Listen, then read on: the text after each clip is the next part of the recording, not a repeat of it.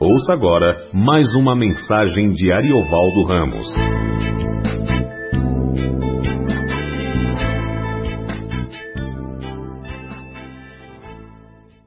João capítulo 1. 1. 1. Evangelho segundo João capítulo 1.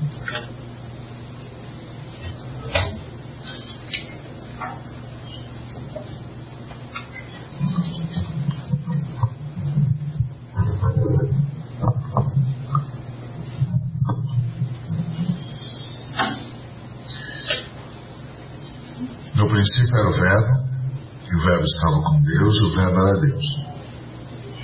Ele estava no princípio com Deus, todas as coisas foram feitas por intermédio dele, e sem ele nada que foi feito se fez. A vida estava nele e a vida era a luz dos homens. A luz resplandece nas trevas e as trevas não prevaleceram contra ela. Houve um homem enviado por Deus, cujo nome era João. Este veio como testemunho para que testificasse a respeito da luz, a fim de todos virem a crer por intermédio dele. Ele não era a luz, mas veio para que testificasse da luz, a saber, a verdadeira luz que, vindo ao mundo, ilumina todo homem. O Verbo estava no mundo, o mundo foi feito por intermédio dele, mas o mundo não o conheceu. Veio para o que era seu e os seus não o receberam. Mas a todos quantos o receberam, deu-lhes o poder de serem feitos filhos de Deus, a saber, aos que creem no seu nome, os quais não nasceram do sangue, nem da vontade da carne, nem da vontade do homem, mas de Deus. E o Verbo se fez carne e habitou entre nós, cheio de graça e de verdade, e vimos a sua glória, glória como do unigênito do Pai. Em nome de Jesus, Pai, quero pedir ao Senhor que mais uma vez a tua palavra venha a nós, por mérito do Cristo, em nome de Jesus. Amém. É, quando tudo foi criado, antes e antes mesmo da criação,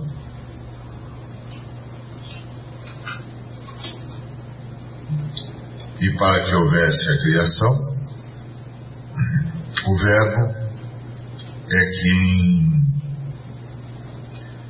torna possível a criação. No princípio era o Verbo, o Verbo estava com Deus e o Verbo era Deus.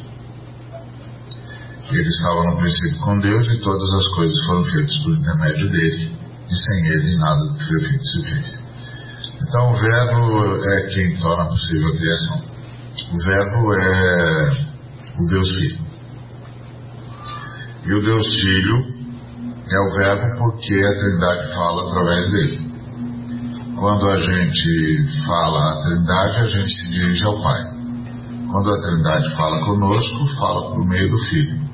E quando a Trindade age em nós, age por meio do Espírito Santo. Então, é, o Filho é o Verbo porque ele fala pela Trindade. Ele estava no princípio com Deus e estava no princípio da criação e foi por intermédio dele que todas as coisas foram feitas. E foi por intermédio do Verbo que todas as coisas foram feitas, porque o Verbo o Deus Filho, que fala pela Trindade, se sacrificou, se entregou ao sacrifício, antes da fundação do mundo.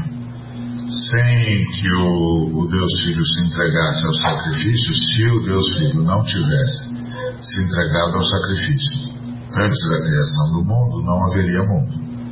Quem explica isso para a gente é o apóstolo Pedro, que diz que o sangue de Cristo é conhecido e efetivo desde antes da fundação do mundo.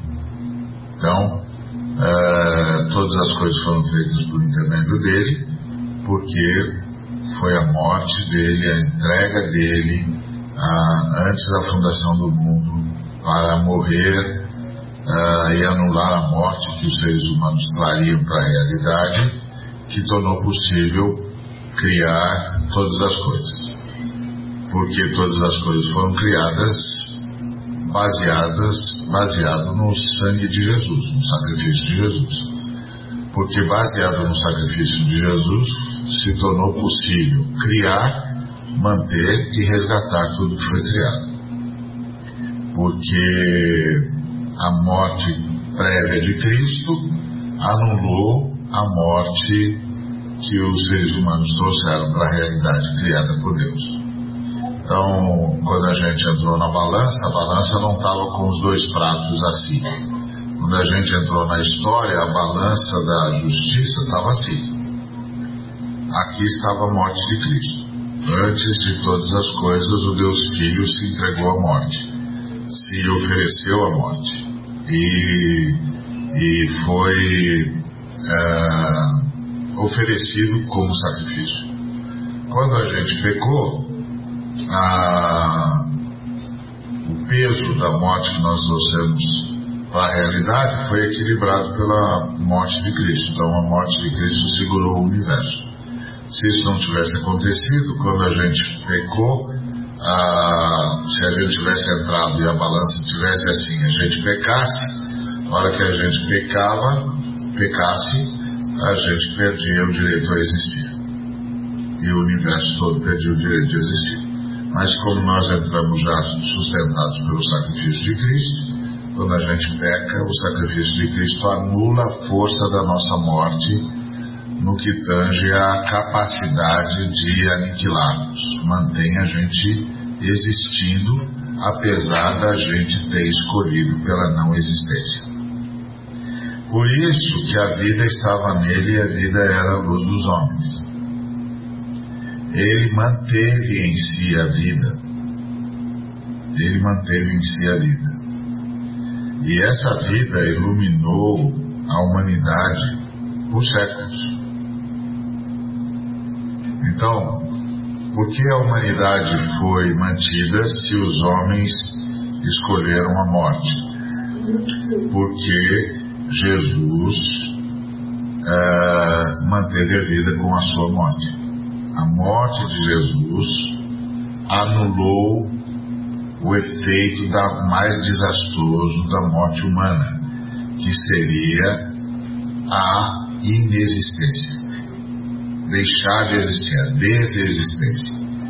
Então, quando a raça humana pecou, a... tudo devia ter deixado de existir.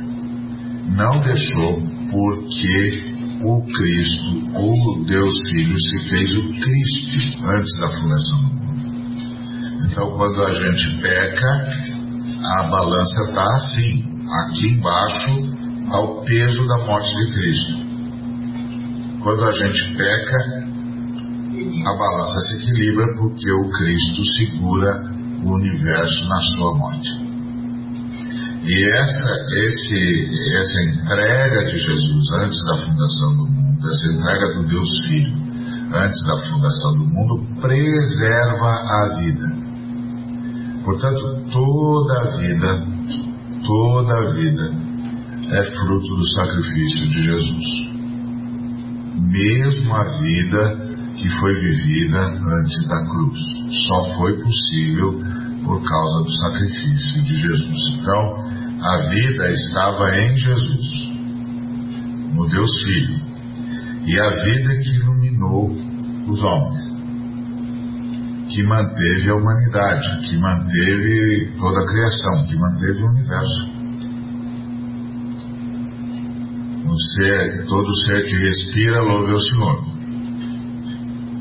Como é, o ser, como diz o poeta, o ser que pode respirar, existe para louvar a glória do Senhor.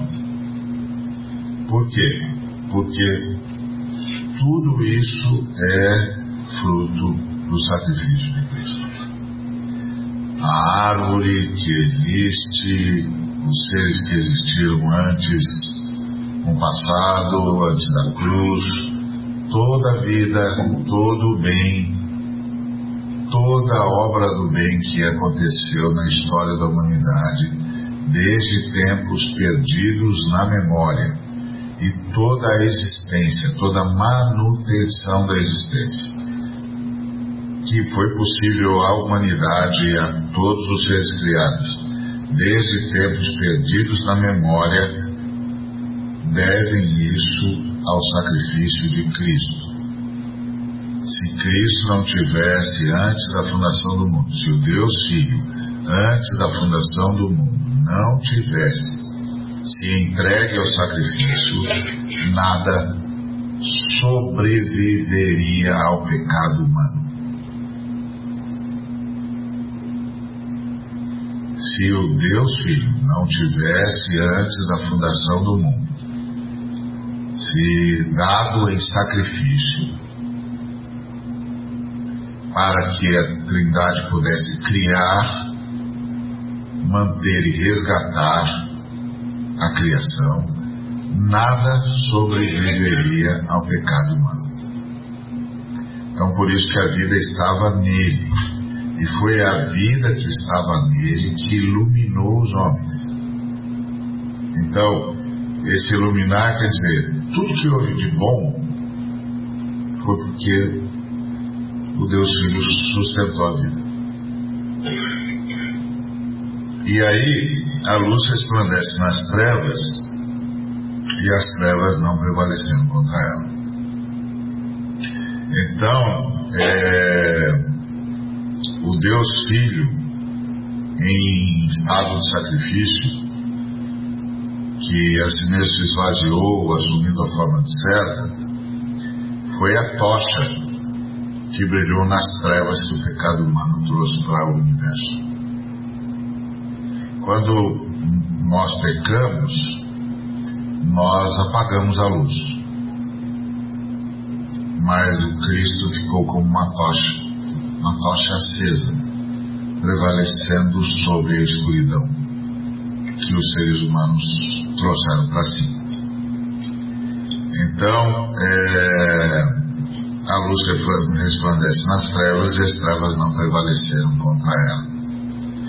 E o fato das trevas não prevalecerem contra a luz significa que todas as tentativas que o diabo fez para levar os homens a um estado tal que Deus, que, que a Trindade não tivesse escolha, senão julgar e destruir os homens, não prevaleceu por causa do Cristo, por causa daquela tocha viva que manteve a luz em meio as mais densas trevas. Por exemplo, o diabo conseguiu quase levar a humanidade ao juízo fatal, porque provocou a humanidade de tal maneira que a humanidade caiu numa iniquidade tal que Deus se arrependeu de fazer os homens.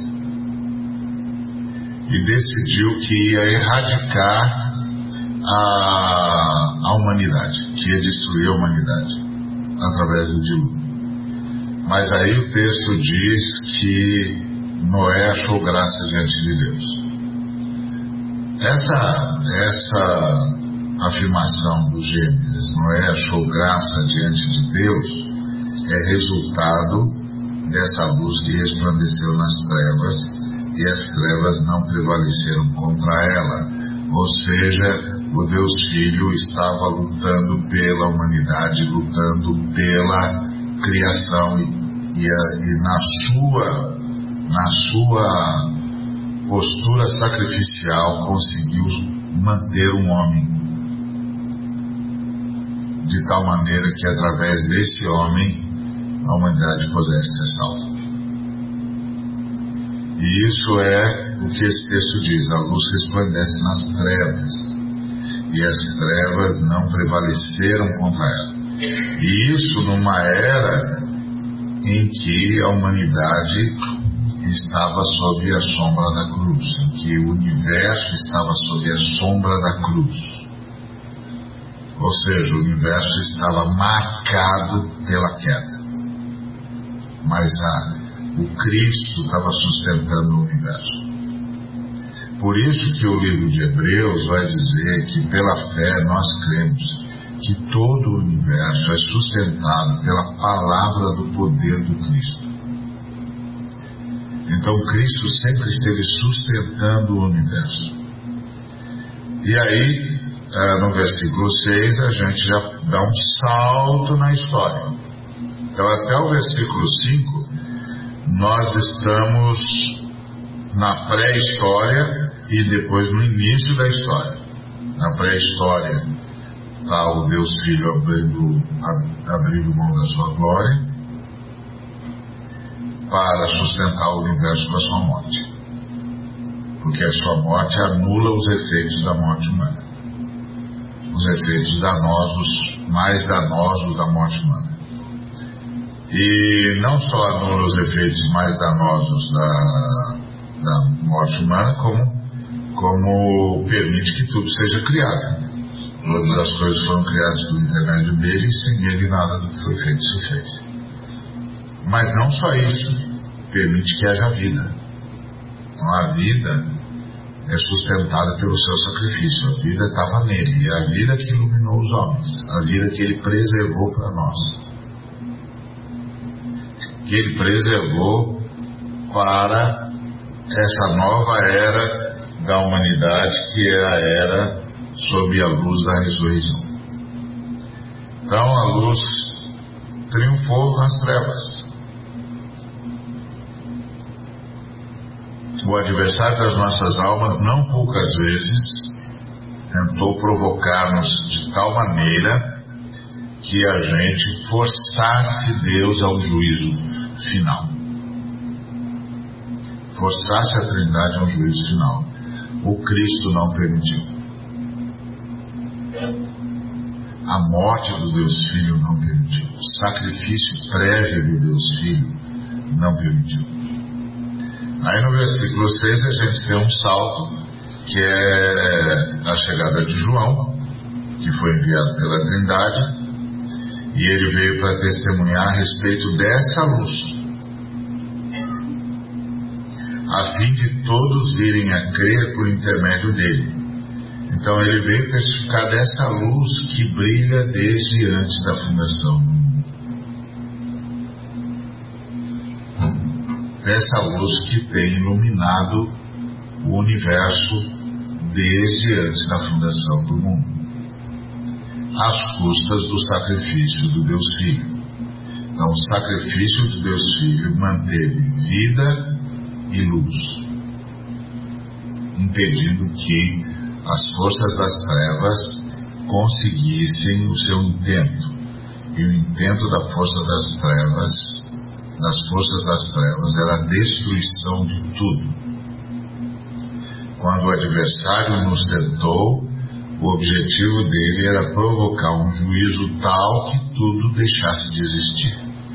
Mas isso não aconteceu porque a entrega prévia, o sacrifício prévio do Deus Filho não permitiu.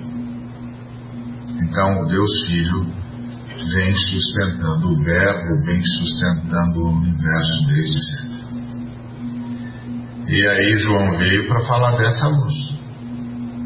Ele disse, ele afirmou que ele não era a luz, mas ele veio para testificar da luz.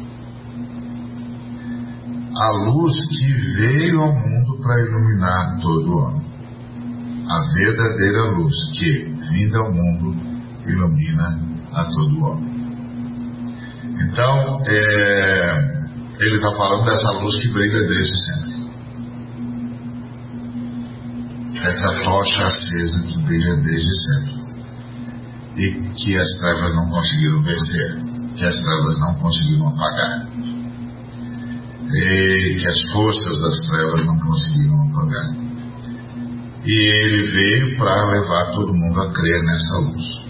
Então, quando quando a gente anuncia o Cristo, anuncia o Deus Filho como Cristo, a gente é, não anuncia apenas um evento na história, a gente anuncia a causa da história. Sem ele não haveria história. E aí o João veio para dizer que ele não era essa luz, mas veio testificar dessa luz. Ele queria que todo mundo acreditasse. É, porque a grande pergunta, dizia o Chesterton, não é da onde veio o mal. Mas da onde veio o bem? Como é que no meio de tanta maldade o bem ainda se mantém? Da onde quem está sustentando o bem no universo? Por que, que não está tudo apagado? Por que, que não está tudo tomado pelas trevas? Por que, que a maldade não triunfou? Quem está sustentando esse negócio? É essa a resposta, a resposta está nesse texto. O Cristo, desde antes da fundação do mundo, o Deus Filho se fez o Cristo. Porque o Deus Filho abriu mão da sua glória para se fazer o Cristo, o universo está sustentado e a vida está mantida. E a luz continua acesa. Ah, e aí ele veio falar da luz que veio. A luz não ficou só nos bastidores, sabe? Esse ser que sustenta a manutenção da luz e da vida não ficou nos bastidores. Ele veio para o mundo. Ele veio para o mundo. Ele estava no mundo, o mundo foi feito por intermédio dele. Mas o mundo não o conheceu. Então, esse, esse versículo 10 fala da ação Cristo nos bastidores. Estava no mundo, o mundo foi feito por intermédio dele, mas o mundo não o conheceu é o Cristo nos bastidores. Quem está sustentando a vida no universo. Quem está sustentando o bem no universo. Quem está mantendo a luz acesa. O Cristo. O Deus Filho. E aí ele veio para o mundo. Veio para o que era seu e os seus não receberam. Que é a ideia do que mais tarde nós vamos compreender, de que o povo judeu, que foi criado só para que o Verbo se fizesse carne, e não é, o recebeu. Ele veio, mas eles não o receberam. Isso é um, é, uma, é um grande nó para a gente sempre se lembrar que a vida cristã tem um nível de complexidade. Um dia, um, um jovem bem convencido do determinismo que os neocalvinistas estão ensinando, disse para mim: não, é, Deus elegeu todo mundo, a graça de Deus é irresistível e pronto. E então ele elegeu todo mundo que vai ser salvo e a graça dele é irresistível. Eu falei, olha, eu até tenho uma tendência de ir por esse caminho também. Mas cuidado para você não transformar isso num sistema. Aí ele disse, não, eu posso transformar isso num sistema. Eu falei, ah, então explica para mim, veio para o que era seu. Se era seu, foi eleito. E os seus não receberam. Se os seus não receberam, a graça não é irresistível. Explica para mim. Se é seu, foram eleitos. Se a graça é irresistível, deviam ter recebido, mas não receberam. E agora? Aí ele ficou sem jeito, eu falei, eu não estou querendo quebrar a sua lógica, não, só estou querendo dizer para você que Deus é um mistério no universo.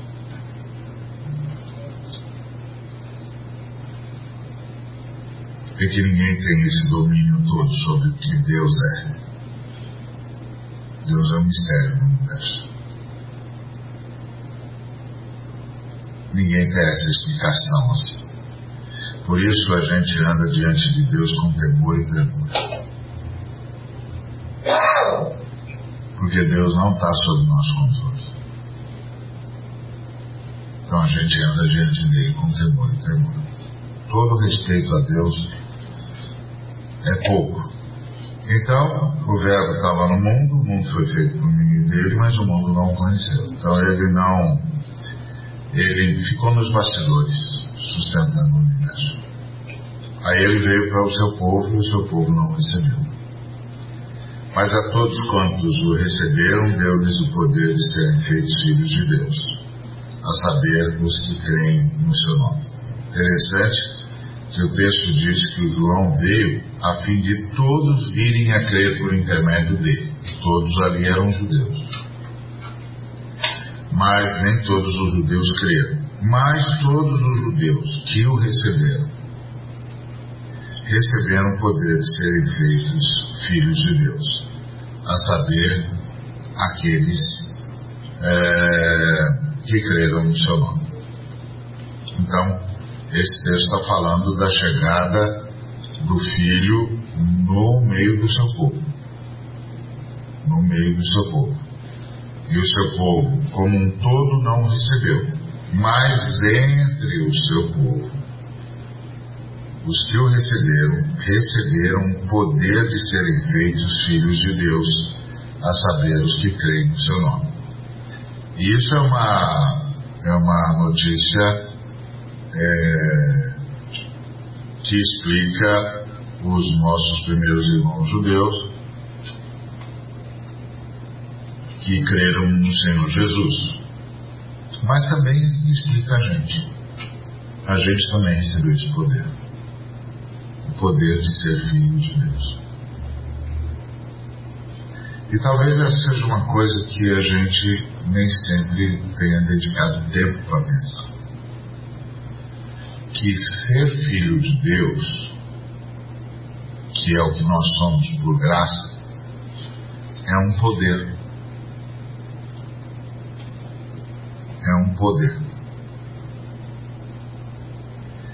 É uma é uma uma nova realidade dentro de nós que nos confere poder. poder, deu-lhes o poder, a possibilidade de serem feitos filhos de Deus. Então ele fez alguma coisa dentro de nós que deu ao Pai a possibilidade de nos adotar. É isso que está dentro de nós.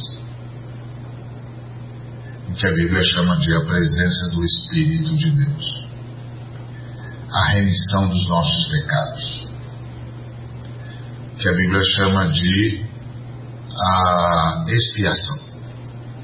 O Cristo nos limpou dos nossos pecados.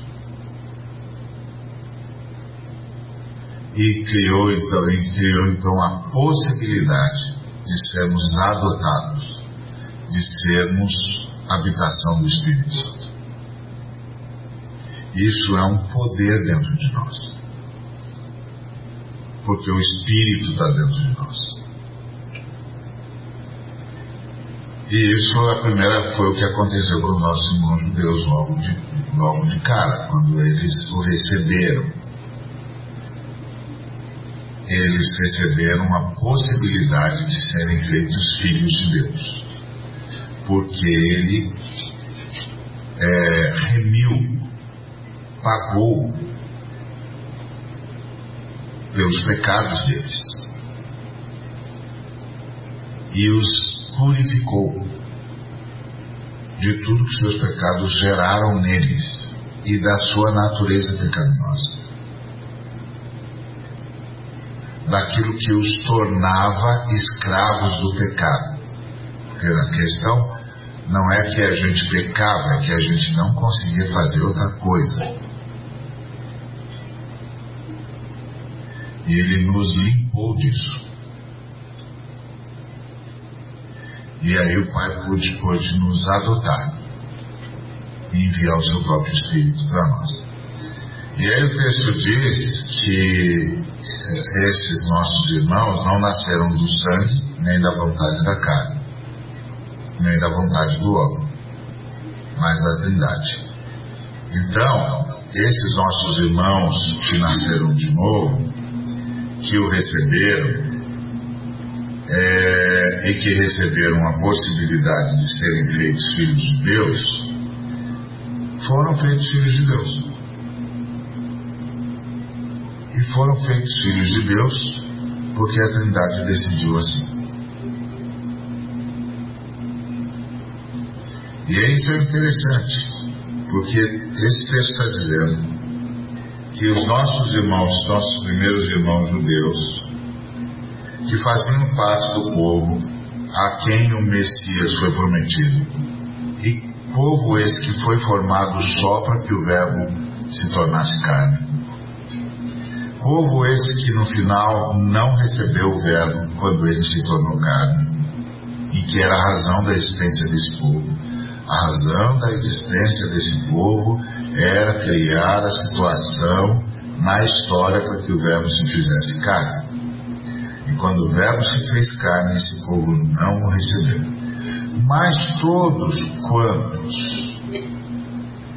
desse povo receberam o Verbo feito carne, receberam do Verbo feito carne a possibilidade de serem filhos de Deus. Isso é, aos que creram no seu nome, aos que creram que ele era o Messias prometido. E aí eles foram feitos filhos de Deus. E eles não foram feitos filhos de Deus por causa do ato deles, mas por causa do ato da Trindade. A Trindade é que decidiu que os faria filhos de Deus. E aí o Verbo se fez carne e habitou entre nós, cheio de graça e de verdade. E vimos a sua glória, a glória como do unigênito do Pai. Esse Verbo que se fez carne e habitou entre nós, continua entre nós. E continua cheio de graça, que é a disposição favorável de Deus em relação aos seres humanos. A disposição que a Trindade tem em relação aos seres humanos, a Bíblia chama de graça. E cheio de graça e de verdade. E essa verdade é o seu sacrifício. A eficácia do seu sacrifício. É por isso que as nossas orações são ouvidas. Porque o Verbo habitou entre nós e trouxe para nós e colocou à nossa disposição toda essa bondade que a Trindade tem, que é favorável a nós. E colocou à nossa disposição toda a efetividade do seu sacrifício e da sua ressurreição. E aí nós vimos a sua glória. O que é que significa vimos a sua glória? Vimos todo o bem que ele pôde fazer para a humanidade. Por exemplo, quando João conta da transformação da água em vinho, ele diz que naquele milagre os discípulos de Jesus viram a sua glória. O que é que eles viram? Viram todo o bem que Jesus fez para aquele casal. Então, nós vimos a sua glória, a sua glória continua entre nós. Nós continuamos tendo à nossa disposição a, a ação graciosa, a disposição graciosa da Trindade, continuamos tendo à nossa disposição a efetividade do sacrifício e a glória do unigênito, do único Filho do Pai, continua atuando entre nós, fazendo, promovendo o bem. É por isso que as nossas orações são eficazes. Por isso que muito pode, por sua eficácia, a oração do justo. Porque nós, graças ao sacrifício do Cordeiro, essa disposição favorável de Deus para o nosso coração está aqui atuando a nosso favor, sendo derramado em nós e, e, e através de nós. A efetividade do seu sacrifício continua aqui, operando o milagre, mantendo-nos salvos. E a sua glória continue atuando em nosso favor. Glória é tudo que alguém é, que alguém tem, que alguém pode e que alguém quer. Isso é a sua glória. Então, tudo isso está à disposição daqueles que não nasceram do sangue, nem da vontade da carne, nem da vontade do homem, mas da Trindade. A Trindade nos fez seus filhos, e isso tudo está sempre diante de nós essa vida que ah, sustenta o universo, que estava no universo, nos bastidores, Jesus sustentando a vida no universo, ela agora está dentro daqueles que nasceram da vontade da Trindade. Por isso que Jesus começa o seu ministério dizendo: Eu vim para que você tenha vida essa vida que estava nele e que desde sempre iluminou os homens, agora está dentro de nós. Por isso, isso deve levar-nos a uma postura de gratidão e uma capacidade de resistir ao mal, sabendo que o mal não dá a última palavra, e uma capacidade de resistir à morte.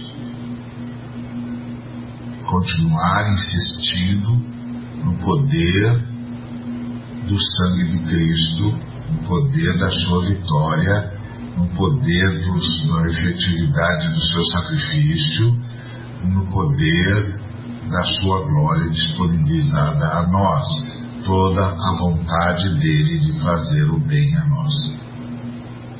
Isso deve mudar a nossa atitude em relação à vida, a nossa reação em relação à vida. E isso deve é, incitar-nos à oração. Porque é pela oração que nós lançamos mão de todas essas possibilidades. Então, quando a gente pede algo a Deus, a Trindade, nós não pedimos contando com uma eventual ou não boa vontade de Deus. Nós contando com pedimos sabendo que a boa vontade de Deus é conosco por causa do Deus vivo. Amém? Amém. Que isso nos faça ver a vida com sempre com esperança e que isso nos faça orar. Talvez esse seja um grande desafio que a gente nem sempre consegue é, responder, que é o desafio da oração. A gente ainda é muito autossuficiente. Né? A gente ainda acha que a gente pode. Mas enquanto a gente achar que a gente pode, a gente deixa de lançar mão daquilo que o, o verbo trouxe para nós. Amém? Vamos orar? Obrigado, Senhor, por Jesus. Obrigado pelo sacrifício. Obrigado pelo esvaziamento. Obrigado por teu desejo de fazer-nos teus filhos. Obrigado por teres nos feito teus filhos. Obrigado por tua graça derramada, tua disposição derramada a nós por meio do Cordeiro, do Cristo vivo, do Verbo, que se fez carne. Obrigado, Senhor Jesus, por colocares à nossa disposição essa favorabilidade que é no coração de Deus em relação a nós e de colocares à nossa disposição tudo que és, tudo que tens, tudo que podes e tudo que queres. E queres que tenhamos vida e a tenhamos em abundância. Muito obrigado, Senhor. Em nome de Jesus, Pai. Que a graça de Jesus Cristo, o amor de Deus e a comunhão do Espírito Santo seja com cada um dos irmãos e das irmãs e com toda a Igreja de Deus, hoje e para todos sempre. Amém. Amém. Uma ótima semana.